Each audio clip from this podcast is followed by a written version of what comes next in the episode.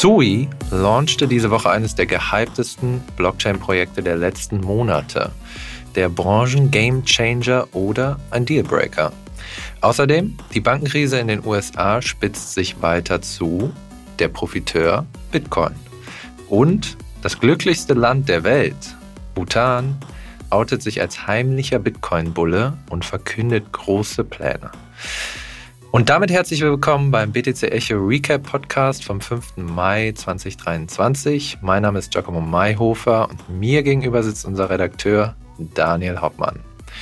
Moin Daniel, Hast du schon Haus und Hof verwendet, um ins Sui reinzuapen? Ja, aber sowas von. Ich habe zahlreiche Kredite aufgenommen und äh, alles verkauft, was ich hatte, nur um an diesem Token Launch mitzumachen und bin jetzt mehrfacher Multimilliardär und könnte mich eigentlich schon zur Ruhe setzen.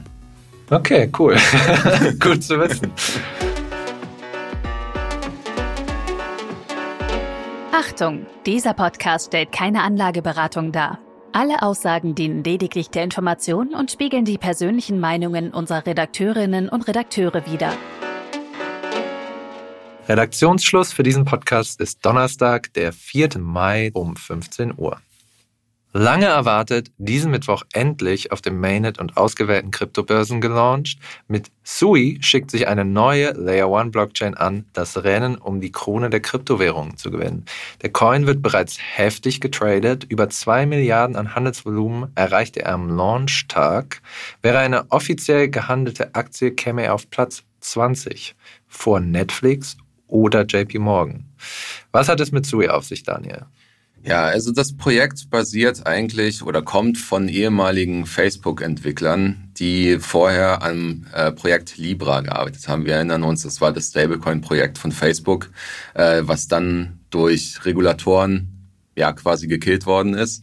Ähm, daraus haben sich dann zwei Projekte abgespalten. Einmal Aptos, was ja, glaube ich, letztes Jahr irgendwie schon online gegangen Im ist. Im Dezember, ja. Im Dezember, genau. Und, äh, glaube ich, zwischendurch auch eine steile Kursrally hingelegt hat. Irgendwie zwischenzeitlich, glaube ich, auf 18 Dollar oder so. Mhm.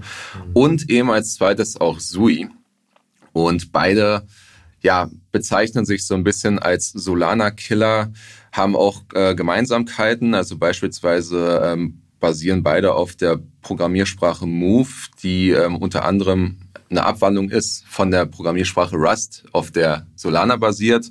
Ähm, haben finanzstarke äh, Unterstützung erhalten von Circle, Binance, Coinbase, Andreessen Horowitz und unter anderem auch von FTX.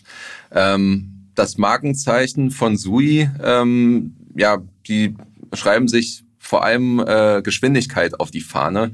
Äh, eine rasante Geschwindigkeit, muss man sagen. Bei geringen Transaktionsgebühren sagen sie ein bisschen immer so, ja, wir sind Web3 ready und so. Ähm, vergleicht man das mit Solana, dann kommt Solana auf 65.000 Transaktionen pro Sekunde. Sui schafft es wohl bis auf 300.000. Schaut man jetzt auf den Token Launch selbst, dann ähm, ja, verlief das für viele Investoren wahrscheinlich eher ein bisschen enttäuschend. Äh, nach Launch rauschte Sui um 30 Prozent ab, hm. steht jetzt, glaube ich, aktuell so bei einem Dollar. Und äh, ja, viele Investoren scheinen enttäuscht. Ja, das erinnert mich ein bisschen an Aptos, der ist ja auch nach Launch abgerutscht und hat sich dann später nochmal erholt. Sui teilt auch viele der Probleme mit Aptos. Wir haben uns das Ganze nochmal genauer angeschaut. Also erstmal, die Token Economics sind naja, nicht so vorteilhaft für Leute, die jetzt investieren. Momentan sind 500 Millionen von insgesamt 10 Milliarden Coins im Umlauf.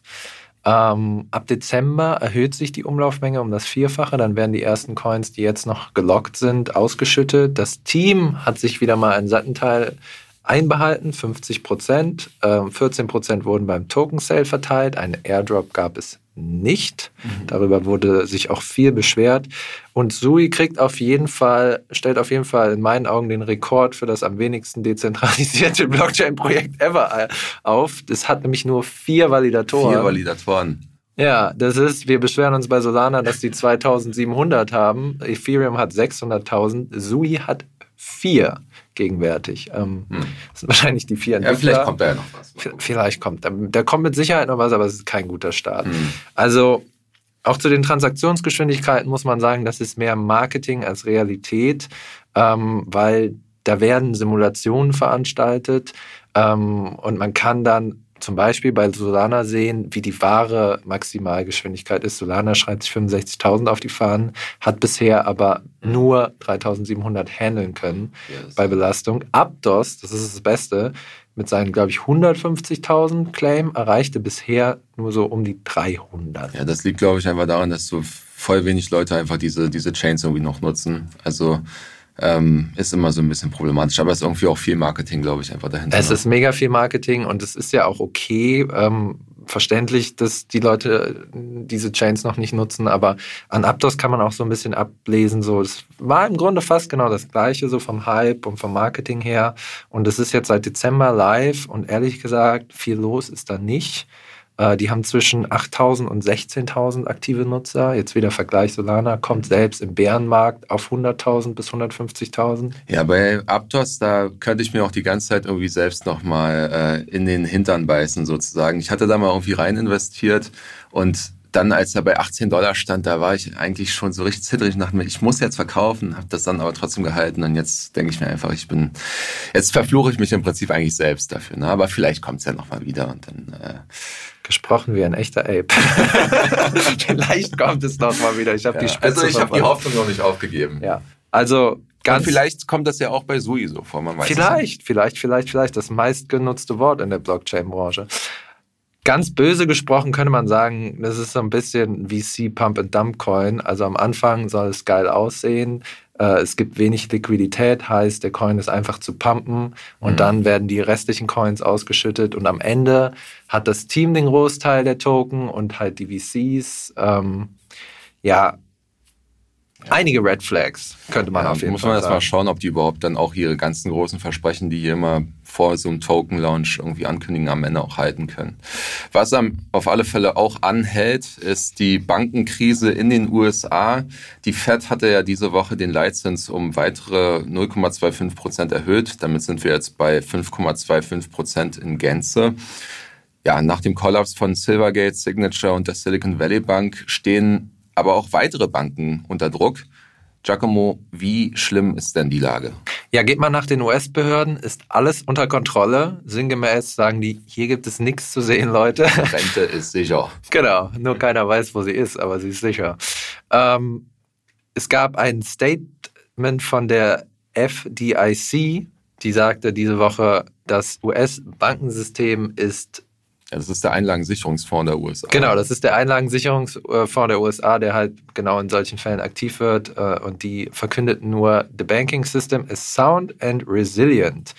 Die Aussage sorgte für sehr viel Sarkasmus auf Twitter, egal ob Crypto-Twitter oder Finanz-Twitter, weil Tatsache ist, da fällt gerade eine Bank nach der anderen, bisschen wie ein Domino. Mhm. Diese Woche ähm, wäre First Republic, die 14. größte Bank, Bank Amerikas, fast kollabiert, musste von JP Morgan gerettet werden für 90 Milliarden US-Dollar. Und besonders schlimm trifft es jetzt gerade den regionalen Bankensektor. Der hat seit Jahresbeginn um 40 Prozent verloren.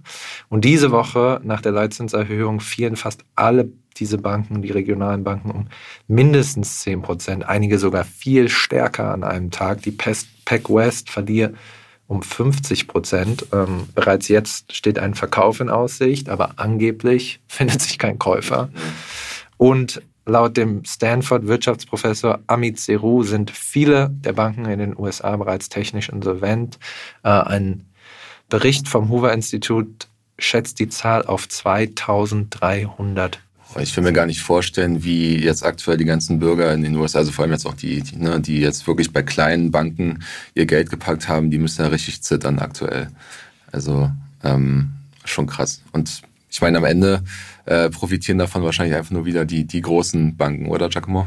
Ja, auf jeden Fall schaut man sich so auf Twitter um, aber auch in den Mainstream-Medien geht gerade so ein bisschen die Angst um, dass äh, jetzt eine Bank nach der anderen entweder einfach kollabiert oder halt aufgekauft wird von den Großbanken wie JP Morgan und äh, es einer zu, ex zu einer extremen Monopolisierung und Zentralisierung des Bankenwesens kommt. Ja, aber jetzt ohne zu zynisch klingen zu wollen, ist das doch eigentlich genau der richtige Zeitpunkt, äh, für Bitcoin, oder? Also schaut man auf die Kernidee, ähm, dann war es ja eigentlich nach der Finanzkrise 2008 so, dass man eben so eine Alternative schaffen wollte, so zum Bankensystem. Und Wenn man jetzt auf den Bitcoin-Chart schaut, dann scheint die Rechnung irgendwo auch aufzugehen. Also seit Jahresbeginn äh, hat Bitcoin, ich glaube, ein Plus von 75 Prozent. Davon können die Aktien vieler Banken aktuell nur träumen. Die Leute scheinen sich also irgendwie so ein bisschen äh, in diesen Krisenzeiten auf die Kernwerte von Bitcoin zu besinnen.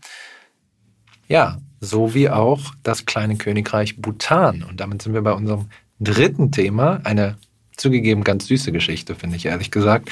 Denn Bhutan entpuppte sich vergangenen Monat als heimlicher und langjähriger Bitcoin-Investor und nun plant das Land eine nachhaltige Mining-Industrie aufzubauen. Was ist da los? Ja, also im Grunde geht es um den ähm, Staatsfonds von Bhutan, den Drug Holding and Investments. Ähm, der managt so um die drei Milliarden US-Dollar. Und im April kam halt raus, dass äh, ein Teil des Portfolios auch Bitcoin, Ethereum, Tether und andere Kryptowährungen umfasst. Rausgekommen ist das deshalb, weil der Fonds äh, Kunde war, beziehungsweise investiert hatte über Celsius und BlockFi. Und wir erinnern uns, die sind ja, den ging es ja dann äh, im Verlauf des letzten Jahres nicht ganz so gut, sind beide äh, insolvent gegangen und dann halt anhand des Insolvenzverfahrens sind dann halt die Infos rausgekommen. Mhm. Ähm, ja, äh, Bhutan selbst hatte eigentlich die Strategie immer so ein bisschen geheim gehalten, ne? also nicht wirklich öffentlich ähm, da, dazu kommuniziert. Und jetzt haben die aber so eine ja, 180-Grad-Wende im Prinzip gemacht und ähm, das alles ein bisschen offener gelegt.